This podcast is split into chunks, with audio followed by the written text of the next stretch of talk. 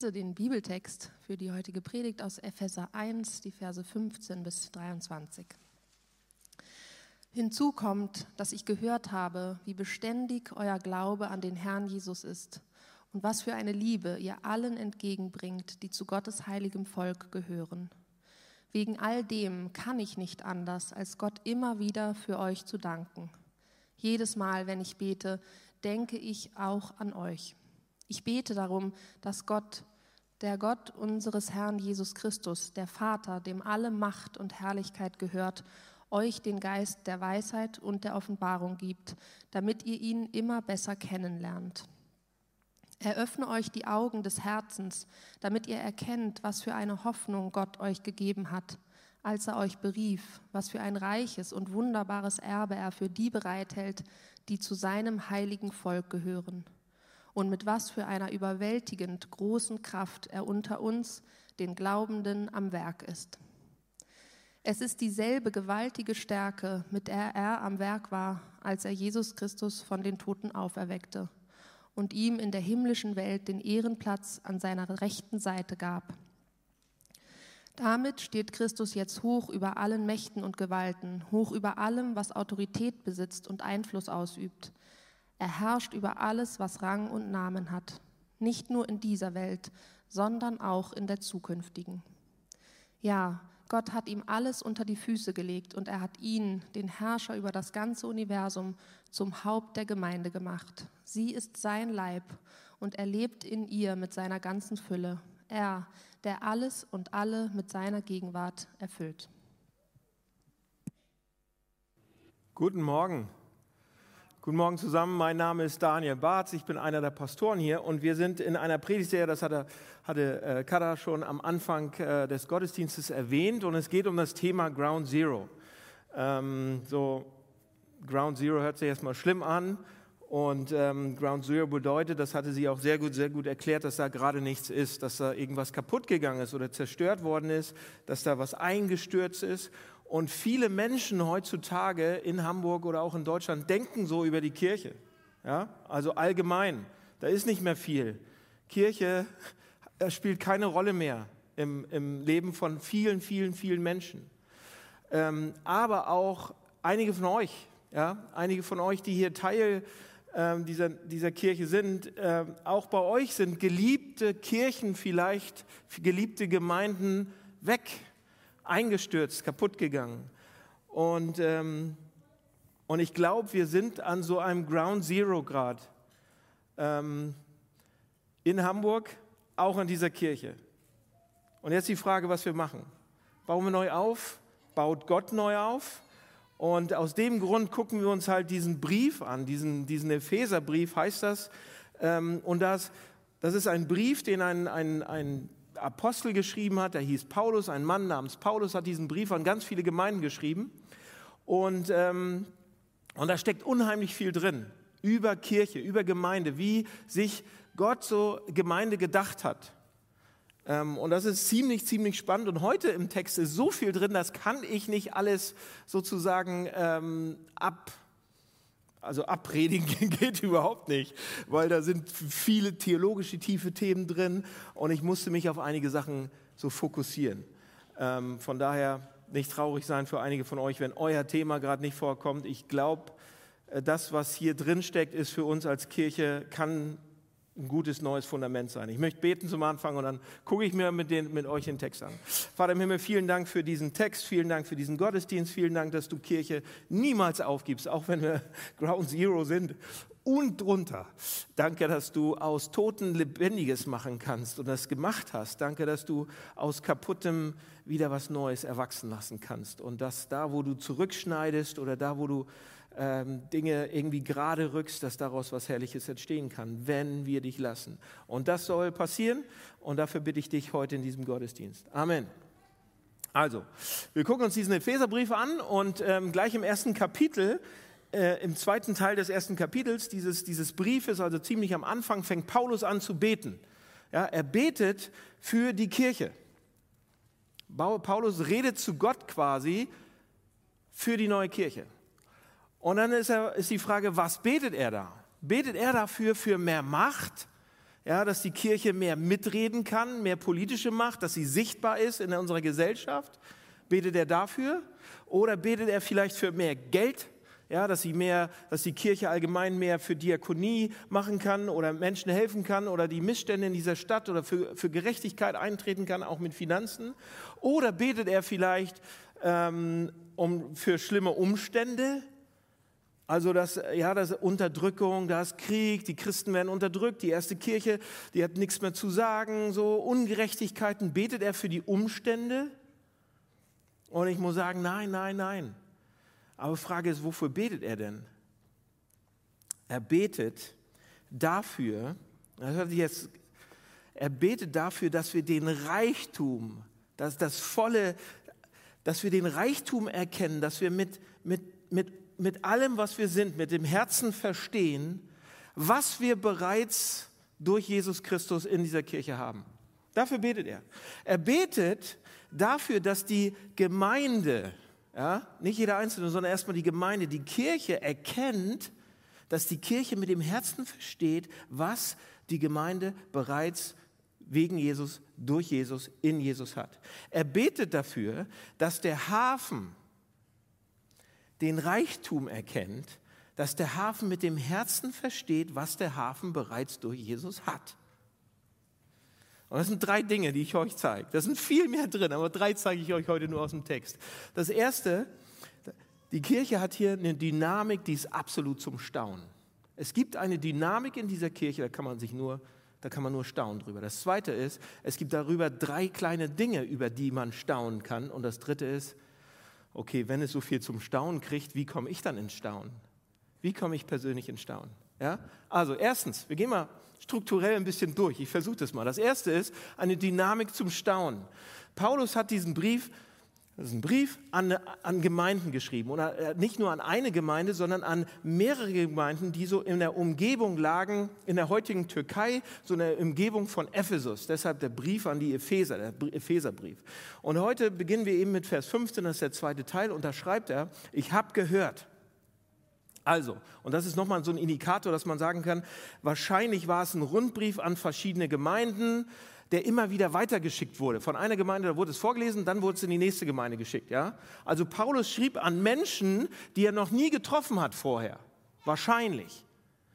Und deshalb sagt er, ich habe von diesen Dingen gehört. Er sagt nicht, ich weiß es oder ne, ich habe es selbst gesehen. Nein, nein, nein. Er sagt, ich habe es gehört. Und dann in Vers 16, können wir fast Vers 16 haben, also hinzu kommt, dass ich gehört habe. Und jetzt Vers 16, den nächsten Vers, äh, da sagt er, wegen all dem kann ich nicht anders, als Gott immer wieder zu, äh, für euch zu danken. Und dann sagt er, ich bete darum, oder ich bete darum, damit ihr ihn immer besser kennenlernt. Und ich frage mich, wenn er die Leute noch nie gesehen hat und er schreibt das so, ich danke Gott für euch und ich bitte dafür, dass ihr ihn immer besser kennenlernt, ähm, dann frage ich mich, ja, also Paulus kennt sie nicht, er ist ihnen noch nie begegnet. Woher weiß er, dass die Jesus schon kennen, dass die Gott schon kennen? Wieso ist er so dankbar dafür? Woher weiß er, dass sie Jesus schon kennen? Er ist ihnen noch, nie begegnet. Woher weiß er, dass sie Christen sind? Und äh, dieser Vers, Vers 16, den ich hier vorlesen lassen habe, Ausschnitte davon, basiert eigentlich auf, auf Vers 15. Und in Vers 15 haben wir zwei Sachen, da gehen wir jetzt einen kleinen Schritt zurück, von denen uns Paulus sagt, dass er davon gehört hat, dass diese beiden Sachen dafür sprechen, dass man Christ ist. Also, wenn wir diese beiden Sachen uns ansehen, dann haben wir eigentlich die Möglichkeit, mal rauszufinden, was es eigentlich bedeutet, Christ zu sein. So, was sind diese beiden Sachen? Vers 15. Da schreibt er ganz am Anfang, hinzu kommt, dass ich gehört habe, ja, geh nochmal zurück. Hinzu kommt, dass ich gehört habe, wie beständig euer Glaube an den Herrn Jesus ist und was für eine Liebe ihr allen entgegenbringt, die zu Gottes Volk gehören.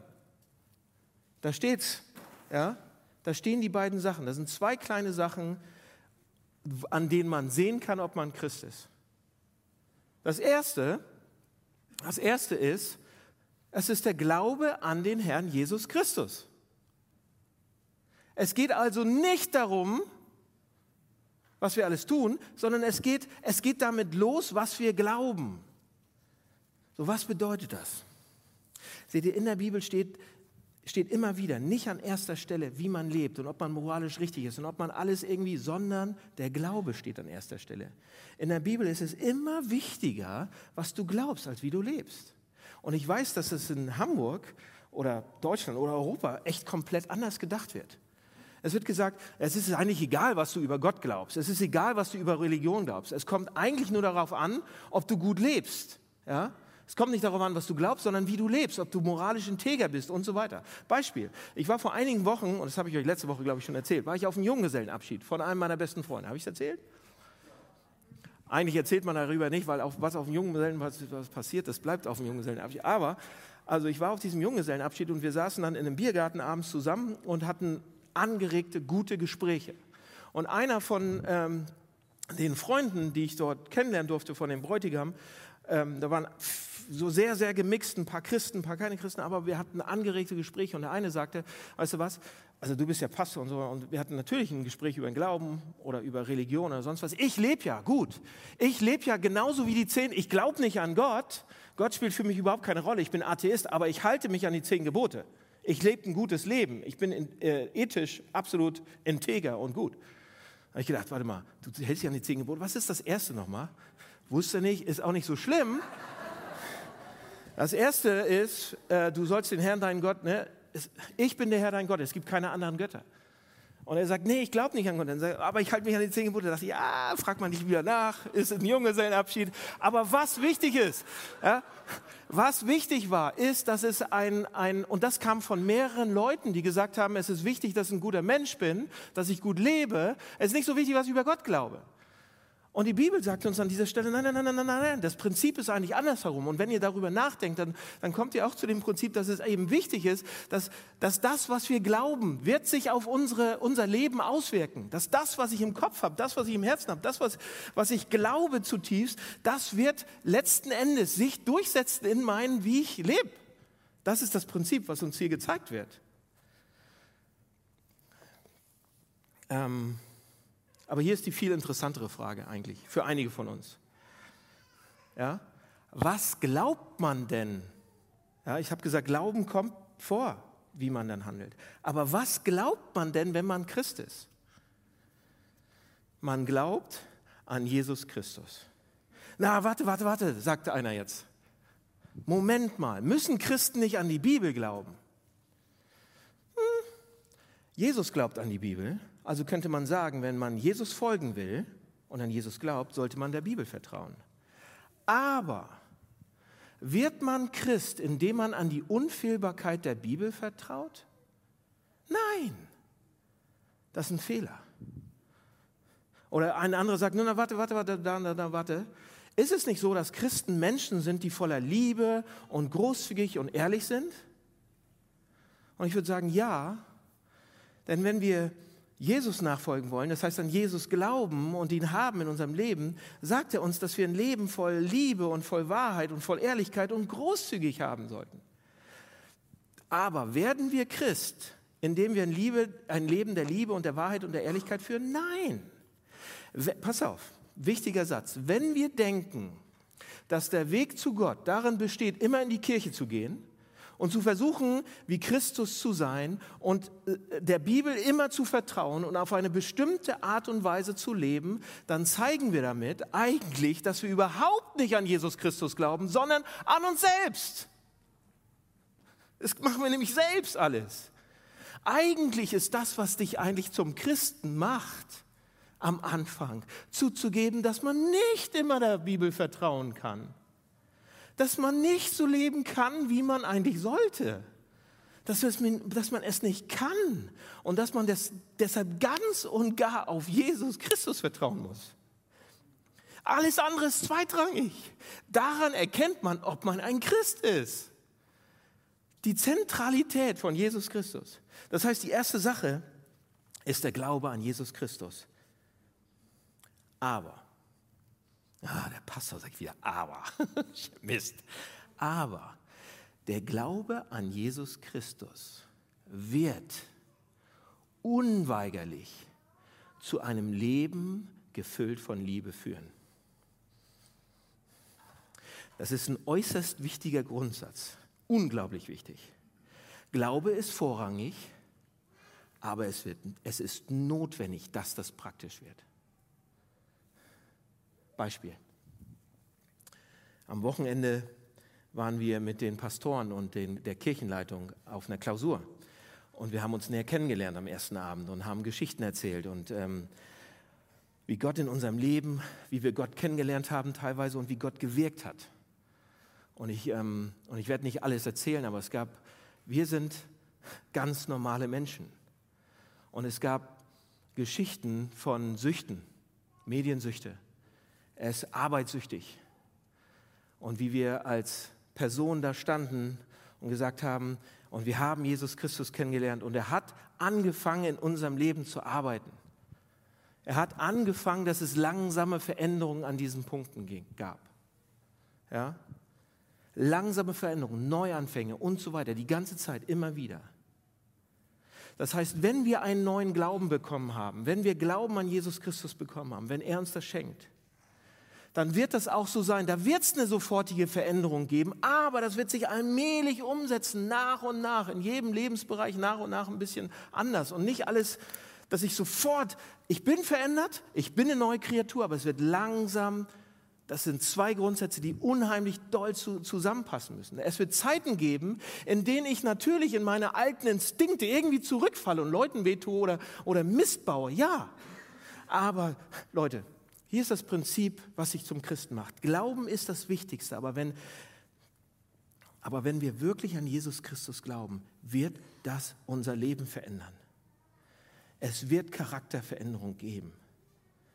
Es muss, es wird ich bin noch nicht fertig an der Stelle, noch nicht ganz, noch nicht ganz.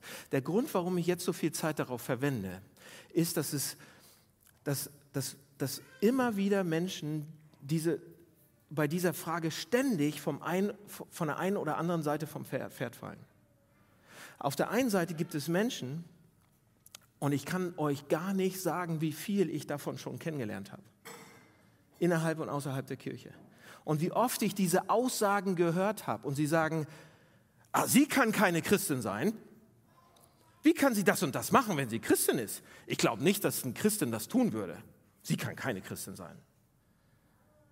Ihr vergesst an der Stelle, dass der Glaube zuerst kommt, das Wichtigere ist. Es gibt, es, Leute, es gibt schreckliche Dinge, die König David getan hat. Es gibt schreckliche Dinge, die Petrus gemacht hat. Es gibt echt unglaubliche Sachen, die Abraham gemacht hat. Sie taten, sie taten es, Sie haben es gemacht, weil, weil der neue Glaube, die Verbindung mit Gott nach und nach in ihr Leben reingekommen ist und Gott an ihnen gearbeitet, nach, nach und nach. Und das kam rein und ist gewachsen. Aber es ist ihr Glaube, nicht das, was sie dann getan haben, was sie zu einem Freund Gottes oder zu einem Christen gemacht hat, ganz am Anfang. Weshalb Christus immer wieder reinkam und sie verändert hat. Es ist der Glaube an Gott, an Jesus Christus. Das heißt, kann man an Jesus Christus glauben? und inkonsequent sein? Kann man an Jesus Christus glauben und schreckliche Dinge tun? Ja! Allein der Gedanke, Christen würden das nicht tun, diese Person kann kein Christ sein, zeigt uns, dass wir das Evangelium oder diese Dynamik noch nicht verstanden haben. Oder sie, sie missverständlich erklärt bekommen haben. Auf der anderen Seite, auf der anderen Seite, und hört mich gut, das ist genauso wichtig, wenn wir an Jesus Christus glauben, dann verändert sich unser Leben, auch wenn es nur allmählich passiert. Glaubt nicht, dass er euch so lässt, wie ihr seid. Wenn ihr an Jesus Christus glaubt nicht, dass er euch so lässt, wie ihr seid. Ja, wir werden durch den Glauben gerettet, nicht durch dein Leben. Aber wenn sich dein Leben nicht verändert, dann hätte ich da ein paar Fragezeichen. Und ich, Leute, ich sage nur, dass man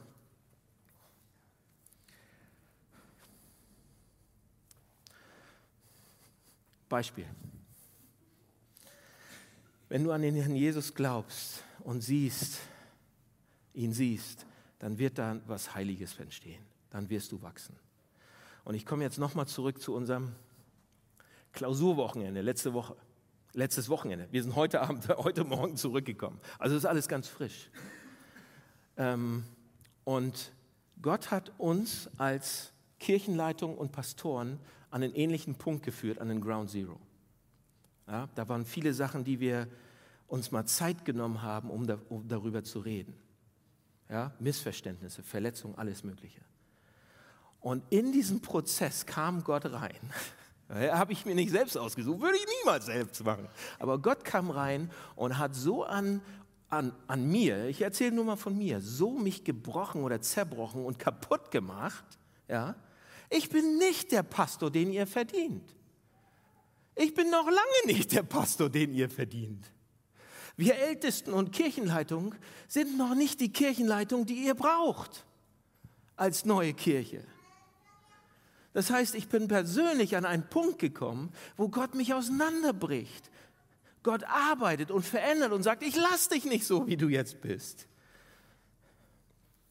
Wir sind an, ich bin an Punkte gekommen, an denen wir sehen, an denen ich gesehen habe, gespürt habe, wie Gott zerbricht, wie er an uns schneidet, wie er zurückschneidet, wie er Egos eindämmt, wie er, und das, Leute, da bei mir zumindest, bei den anderen weiß ich nicht, bei mir tat das weh und, und er zerbricht und bricht Sachen auf. Aber nur dann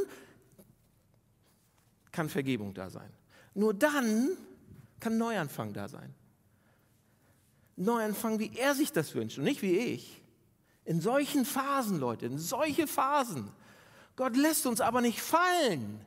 Ja? Glaube kommt zuerst, aber das hier kommt auch. Das ist genauso wichtig. Wenn das nicht da ist, dann ja, habe ich Fragezeichen. ja? Also erster Glaube und dann Lebensveränderung. Erst Jesus Christus kennenlernen, das ist die Dynamik. Seine Gnade sehen und daraus ergibt sich Lebensveränderung. Das ist eine Dynamik zum Staunen. Habt ihr vielleicht schon mal hier gehört, aber das ist eine Dynamik zum Staunen. Wenn du zu Gott kommst und sagst, ich habe aber alles richtig gemacht und das und das und das und das und hier, dann sagt Gott, das ist nicht wichtig. Kennst du meinen Sohn? Und wenn du sagst, ja, den kenne ich, was sagt er denn? Ist gut. Das ist eine Dynamik zum Staunen. Und wer noch nicht staunt, der hat sie noch nicht, der sagt, uh, kaut drauf um, lernt, beschäftigt euch damit. Okay, zweiter, zweiter Punkt. Haben nicht mehr so viel Zeit, aber das war der längste. Pass auf, der zweite Punkt hier aus dem Text. Es gibt so drei Sachen, die Paulus uns dann mitgibt. Drei Sachen zum Staunen. Es gibt drei Dinge, von denen Paulus sagt, ich bete, dass ihr seht, was ihr habt. Ja? Er sagt es in Vers 18. Er, er betet für uns und er sagt, also er sagt, Gott öffne euch die Augen des Herzens. Er betet zu Gott. Also oder sagt das. Er, er öffne euch die Augen des Herzens, damit ihr erkennt, was für eine Hoffnung Gott euch gegeben hat, als er euch berief was für ein reiches Erbe und wunderbares Erbe er für euch bereithält, die zu seinem heiligen Volk gehören. Und, und letztens, und mit was für einer überwältigt großen Kraft er unter uns, den Glaubenden, am Werk ist. Hm. Er sagt, ich möchte, dass ihr wisst, was ihr habt, was wir bereits haben. Stellt euch vor, ein kleines Mädchen, so wie meine kleine Tochter gerade, vielleicht ein bisschen älter. Stellt euch vor, ein kleines Mädchen, acht Jahre alt. Und dieses kleine Mädchen lebt im Waisenhaus und wünscht sich so sehr eine Mutter. Hatte noch nie eine, kennt keine. Und sie lebt im Waisenhaus. Und eines Tages kommt eine Frau vorbei und setzt sich zu ihr hin und sie sagt, ich suche ein kleines Mädchen zur Adoption.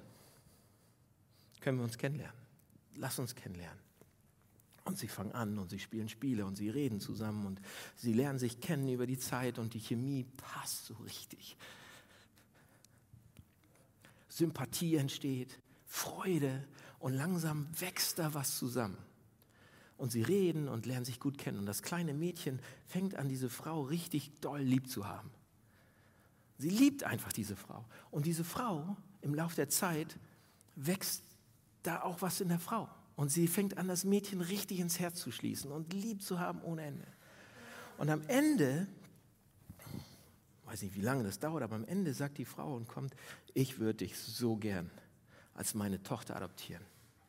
Willst du meine Tochter sein? Was wird das kleine Mädchen sagen? Wird er sagen, ja, aber kann ich noch mal kurz dein Bankkonto sehen, ob du dir das auch leisten kannst? Oder wird sie sagen, ja, mit welchem Auto bist du denn gekommen? So, Tesla oder kann ich da auch einsteigen? Oder ich wollte immer einen Pony. Hast du auch einen Pony? Wird das kleine Mädchen das sagen? Nein. Wird sie nicht sagen. Sie wird dir in die Arme springen. Ja? Sie wird sagen, Mama, Mama. Das heißt, was Paulus hier uns sagen will, ist, dass wir, wenn wir zum ersten Mal zu Gott kommen, wenn wir zum ersten Mal durch Jesus Christus Gott begegnen, eigentlich wollen wir dann nur Liebe und Vergebung. Haben wir gesucht und, und suchen das. Vielleicht auch ein bisschen Kraft, um durch unsere unmittelbare Krise durchzugehen. Oder? Aber Leute, da ist so viel mehr. Paulus sagt uns hier im Text, wir wissen nicht, was wir bereits haben oder bekommen haben. Was wäre, wenn diese Frau, die das Mädchen adoptiert hat, dieses kleine Mädchen adoptiert hat, eine der reichsten und mächtigsten Frauen der Welt wäre? Was ist, wenn sie versucht, diese, diesem kleinen achtjährigen Mädchen das zu erzählen? Was würde das bedeuten für das Mädchen? Ah, ich hab dich lieb, nix. Aber Je älter sie wird, desto mehr muss die Mutter dafür sorgen, dass dem kleinen Mädchen das dämmert. Sie muss ihrer Mutter sozusagen, äh, sie muss sozusagen zu ihrer Tochter gehen und ihr sagen, ich möchte, dass du weißt, dass du aufgrund dessen, wer du durch mich bist, eine der mächtigsten und einflussreichsten Personen der Welt wirst. Du wirst so vielen Menschen helfen können. Du wirst so viel bewirken können. Und ich möchte, dass du dich darauf vorbereitest. Weißt du, was du kannst? Sind wir dafür bereit? Paulus und die Bibel sagen, dass man, wenn man Christ wird, ungefähr so viel weiß äh, über seinen Vater, wie ein Säugling über seine Mutter weiß. Ja? Ein Säugling weiß über die Mutter, da ist die Brust, da ist Milch. Wärme und so eine Sachen. Ja? Das war es dann aber auch schon so. Sind wir vielleicht heute bereit zu sagen, ich weiß so wenig von dem, was ich in ihm sein kann. Ich weiß so wenig über seine Ressourcen. Mein größtes Problem, dass ich keine Ahnung habe. Und deshalb betet Paulus hier für uns. Er betet ja für uns, für Erkenntnis, für Erkenntnis, was wir schon haben durch Jesus. So, was haben wir denn? Was haben wir denn? Und ich sage euch ganz ehrlich, da hätte ich drei Predigten zu schreiben können, zu jeder einzelnen Sache. Und deshalb hier kommt es kurz und knapp. Das Erste, was wir haben, ist die Hoffnung, als er uns berief. Das ist eine eigene Predigt. Leute, aber die Hoffnung, als er uns berief. Du bist sein Kind. Du, bist, du wirst es für immer sein. Er hat dich adoptiert. Das steht fest. Das Wort Hoffnung bedeutet Zuversicht, bedeutet Gewissheit, bedeutet Freude, bedeutet Begeisterung, Mut. Paulus sagt, wenn ihr tatsächlich zu schmecken beginnt, was es bedeutet, wenn ihr tatsächlich anfangt darüber nachzudenken, wenn ihr tatsächlich begreift, was es bedeutet, auserwählt zu sein von Gott und Gott liebt euch. Nur weil er euch liebt. Nicht, weil ihr gut seid, nicht, weil ihr hier jetzt gerade seid, nicht, weil ihr das alles wisst, nur weil er euch liebt. Ich habe das nicht verdient, das ist reine Gnade. Wow. Zweitens, hier steht, was für ein reiches und wunderbares Erbe für die Bereitheit zu seinem heiligen Volk gehören. Das ist nicht ganz richtig übersetzt. In dieser, in dieser, es gibt verschiedene Übersetzungen. Das steht eigentlich im griechischen Urtext, wenn man das, wenn man das liest. Da steht, wie groß und wunderbar Gottes Eigentum ist, das aus denen besteht, also aus uns. Und Leute, das ist eine der verblüffendsten Aussagen in der Bibel. Erst wenn wir anfangen, darüber zu staunen, können wir den Reichtum dessen begreifen. Da steht im Original nicht eben, was für ein reiches und wunderbares Erbe er für uns bereithält, das steht da nicht, sondern wie groß und wunderbar Gottes Eigentum ist für ihn, das aus denen besteht. Das heißt, sein Reichtum, sein herrliches Erbe, sein Eigentum, Gottes glorreiches Eigentum. Pass mal auf, um da ein bisschen, bisschen dichter zu kommen. Stellt euch vor, ihr müsstet ein Geschenk, ihr seid eingeladen und ihr müsstet zu Weihnachten oder was weiß ich, ihr müsstet ein Geschenk für Elon Musk finden. Und zwar so ein Geschenk, wo ihr sagt, oh, ich würde, wisst ihr, wer Elon Musk ist? Milliardär, ein ganz reicher Mann, Dagobert Duck. Ja? Also ihr müsstet ein Geschenk finden für eine Person, die alles hat. Und zwar so ein Geschenk, wenn er das auspackt, dann wünscht ihr euch, dass dieser Milliardär, der Mann, der alles oder die Frau, die alles hat, das auspackt und sagt, wow, Hammer, das habe ich mir immer gewünscht und niemand hat mir das geschenkt. Ja, ihr wünscht euch, wenn ihr dem, weil ihr den auch mögt und naja, Elon Musk vielleicht nicht, aber wenn ihr die Person mögt, dann sagt ihr, oh, ich würde dieser Person gerne ein Geschenk machen, wo er sich richtig freut darüber. Also was könnte das sein? Was können wir so einer Person schenken, die alles hat, um ihr das Gefühl zu geben, das ist was Besonderes, das ist mein Eigentum, das ist mein Schatz. Und das ist für mich, mein Schatz, das ist für mich. Was ist mit Gott?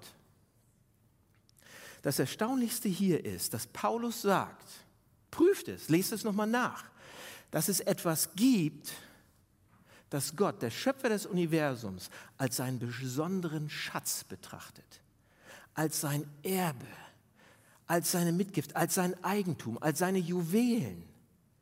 Es gibt etwas, was er so betrachtet. Das ist erstaunlich. Und dann sagt er uns, was es ist. Was ist es? Ihr seid's. Ihr seid es. Wenn wir Christ sind, dann sind wir das. Sein glorreiches Erbe, sein Eigentum. Drittens, C, was haben wir auch noch? Drittens, eine unvergleichliche Kraft. Ja, erstens die Kraft, die uns zum Glauben gebracht hat. Zweitens die Kraft, die, die Christus von den Toten auferweckt hat. Und drittens, das ist die Kraft, mit der alles in dieser Welt für die Kirche regiert. Für seine Kirche. Seht ihr Vers 19, da, da wird uns gesagt, mit dieser, mit, mit einer überwältig großen Kraft und wenn man das liest, dann denkt man, ja, ja, ja, aber wenn man die Kommentatoren darüber liest, dann, dann übertreibt Paulus grammatikalisch hoffnungslos. Das Wort überwältige ist im Griechischen Hyperballon. Das Wort äh, groß bedeutet Megatos und das Wort Kraft bedeutet Dynamis. Das heißt mit anderen Worten, was Paulus hier sagt, ich, er sagt, ich möchte, liebe Kirche, ich möchte, dass ihr nicht nur wisst, sondern, sondern dass ihr diese Hyper, Mega, Dynamit bekommt. Ja, er übertreibt. Warum macht er das? Was macht er da? Er versucht, uns diese unendliche Macht und Kraft Gottes zu zeigen, indem er versucht, alle Beschreibungen zu sprengen. Und deshalb, Leute, sind unsere Erwartungen oft so klein, so mickerig. Wenn die Eltern von Clark, äh, Clark Kent, Clark Kent kennt ihr, wenn die Eltern, Clark Kent, nicht? Wer kennt denn Clark Kent? Ah, Clark Kent ist Superman. So, wenn die Eltern von Clark Kent ihn auf den Schoß genommen hätten, ja, das ist jetzt ein Scherz, aber hört mir zu. Und sie drücken ihn und haben ihn lieb und er fragt, Mama, Papa, was kann ich sein, wenn ich groß bin? Und die Eltern sagen ihm, du hast keine Vorstellung, du hast keine Ahnung. Und so leben wir auch. Paulus, Paulus fragt hier, weißt du, was in dir ist, Kirche? Weißt du, was in dir ist, Hafen? Das ist, das ist da für euch. Seht ihr, wie sind wir kleine Kinder und, und, und erst mit der Zeit lernen wir, was das für eine Kraft ist, was, das für was es bedeutet, sein Erbe zu sein, was, es, was diese Hoffnung bringt. Und einige von euch haben diese Dinge noch nie gehört, die ich heute erzählt habe, vielleicht, vielleicht noch nie. Und andere von euch haben sie schon gehört und wissen das, aber wir leben nicht so, als wenn wir sie wüssten. Und andere haben es vergessen. So, mein letzter Punkt. Letzten fünf, sechs Minuten. Wie kann man das bekommen? Wie kriegen wir das jetzt rein in euch? In uns, in den Hafen, in unsere Gemeinde? Und die Antwort ist bei in Vers 17 und 18. Vers 17 steht, ich bete darum, dass Gott, der Gott unseres Herrn Jesus Christus, der Vater, dem alle Macht und Herrlichkeit gehört, euch den Geist der Weisheit und der Offenbarung gibt, damit ihr ihn immer besser kennenlernt. Wie kann das passieren, dass wir das verstehen, dass wir das bekommen, dass das in uns lebt? Und die Antwort ist, und für einige hört sich das jetzt spooky an, aber für andere, die, die ihr wisst, was ich meine. Und für die, die spooky hören, redet mit mir danach drüber, ich versuche es euch zu erklären. Oder ja, ich versuch's. Wie kann man das bekommen? Der Geist Gottes kann kommen und diese Dinge für uns so real machen, dass sie mich wirklich bis ins Innerste berühren und dass ich anfange, sie zu glauben. Und jetzt sagt nicht einer von euch, oh, ich glaube, aber ich muss mich ein bisschen mehr anstrengen, ich muss mich ein bisschen mehr, mehr Bibel lesen, ich muss ein bisschen mehr, ich weiß diese Dinge bereits, aber ich muss mich mehr anstrengen, um sie zu bekommen, ich muss irgendwas machen, hier A, B, C, D, ich muss alles richtig machen, besser machen. Nein, nein, das ist nicht das Christentum, das ist was anderes. Das ist nicht diese organische Sache, das, das ist das Evangelium. Er betet um, er, Paulus betet um einen, einen Geist der Weisheit und Erkenntnis. Das heißt, er betet dafür, dass wir weise werden, erkennen Sachen. Eine Offenbarung, eine Erleuchtung sozusagen. Damit diese Wahrheit, dass wir das verstehen, erkennen, damit diese Wahrheiten zu Dingen werden, die man nicht nur sieht, sondern oder, oder, oder theoretisch weiß, sondern dass man sie schmeckt. Sie nicht nur kennt, sondern, sondern anfängt, den Duft davon richtig zu riechen und man es begreift, dass man es anwendet, bekommt. Und ihr fragt jetzt, okay, aber wie kann das passieren? Drei Dinge. Als erstes, betet dieses Gebet für euch. Hm, beten. Ja. Beten. Betet. Betet dieses Gebet für euch. Betet für andere Menschen, aber betet es für euch selbst. Betet es eine lange Zeit lang, jeden Tag. Sagt, Jesus Christus, Vater Gott, gib mir einen Geist der Weisheit und der Erkenntnis und der Offenbarung. Erleuchte mein Herz, lass es mich erkennen. Ich weiß diese Dinge nicht. Ich lebe nicht in Frieden, weil ich die Kraft nicht kenne. Ich lebe nicht mit Selbstbeherrschung, weil ich nicht weiß, dass, es, dass ich dein Erbe bin. Ich lebe nicht mit Zuversicht und Hoffnung, weil ich die Berufung nicht kenne. Ich weiß es nicht, ich weiß es nicht. Gib mir einen Geist der Weisheit und der Offenbarung. Zeig mir diese Dinge. Das ist die erste Sache. Betet sie. Wenn ihr sie haben wollt, betet. Betet, betet. ja, betet. Zweitens, meditiert diese Sachen. Meditieren hört sich an wie Nein, nein, nein, denkt drüber nach, kaut drauf rum, kommt zur Ruhe, meditiert darüber. Lest vielleicht diesen Epheserbrief. Wie macht man das? Lest vielleicht diesen Epheserbrief oder andere Stellen in der Bibel und fragt euch, was würde mein, wie würde mein Leben anders aussehen, wenn ich das bis ins letzte, in die letzte Konsequenz wüsste? Wie würde ich mich anders verhalten? Wie würde ich mich anders fühlen? Wie würde ich anders sein, wenn ich das wirklich wüsste? Und schreibt die Sachen auf. Ich weiß, das ist ein bisschen Disziplin, aber schreibt sie auf. Fragt, wenn ich das wüsste, wofür Paulus hier betet, wie würde ich anders sein? Wie würde ich anders mit meiner Frau umgehen? Wie würde ich anders mit meinem Mann umgehen? Wie würde ich anders mit meinen Kindern umgehen? Wie würde ich anders mit meinen Eltern umgehen? Wie würde ich anders mit meiner Arbeit umgehen? Wie würde ich anders mit meinen Freunden umgehen? Wie würde ich anders sein? Und manchmal kommt die Antwort nicht sofort. Manchmal dauert es. Manchmal dauert es fünfmal, manchmal dauert es zehnmal. Aber betet und denkt darüber nach, was ihr da lest. Probiert es aus. Bitte, bitte. Drittens, letzter Punkt wenn ihr wirklich einen Geist der Offenbarung und Weisheit, wenn wir das wollen, dann denkt bitte daran, oder ich erinnere euch daran, dass Jesus Christus dieses Gebet auch für uns gebetet hat. Hä? Und ihr fragt, ja, das ist doch Paulus, der das betet. Wie kommst du jetzt auf Jesus Christus? Ja, ja, ja, ja. Jesus hat dieses Gebet für uns gebetet. Wisst ihr wo? Kurz bevor er ans Kreuz gegangen ist. In Johannes 17 wird uns von Jesus letztem Gebet berichtet. Wie, wie Jesus Christus dieses Gebet tatsächlich für uns gebetet hat. Nicht mit den gleichen Worten, aber sinngemäß das gleiche. Aber Jesus konnte dieses Gebet nur für uns beten. Gott selbst, Leute, Gott selbst, Jesus Christus konnte dieses Gebet nur für uns beten, weil er es für sich selbst nicht gebetet hat. Er konnte es für uns beten, uns wünschen, uns geben. Er hat es für uns gebetet, aber nicht für sich selbst. Und die, die einzige Möglichkeit, das zu tun, für uns zu beten, für uns das zu wünschen, für uns das zu geben, ja, die einzige Möglichkeit, das zu tun, war, dass er das Gebet für sich selbst nicht gebetet hat, beziehungsweise umgedreht hat. So was meine ich damit. Erinnert ihr euch noch an diese drei Sachen? Die Berufung, die Hoffnung der Berufung.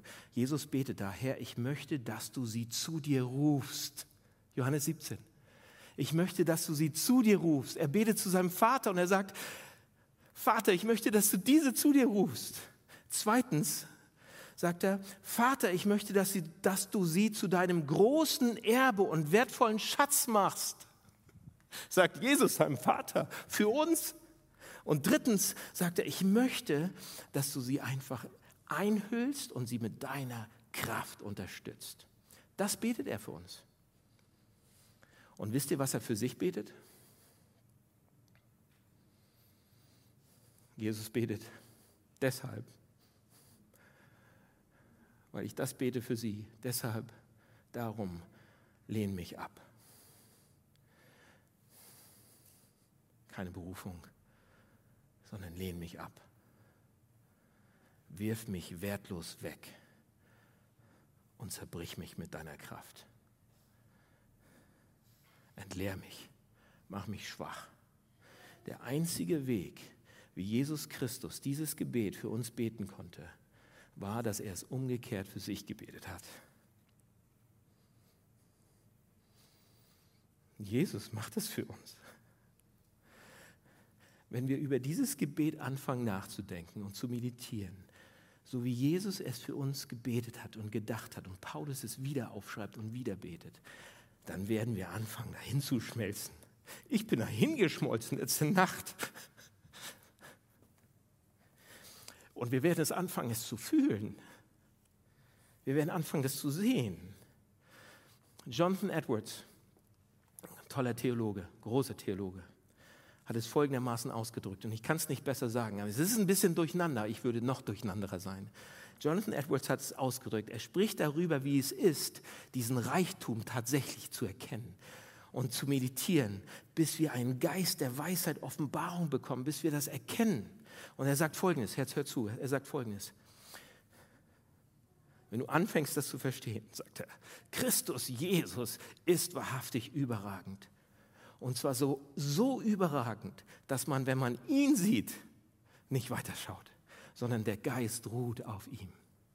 Er sieht seine überragende Herrlichkeit und eine unaussprechliche Süße in ihm. Er sieht, dass es bisher nur Schatten verfolgt hat, jetzt aber die Substanz gefunden hat. Dass er bisher sein Glück im Bach gesucht hat, jetzt aber den Ozean gefunden hat.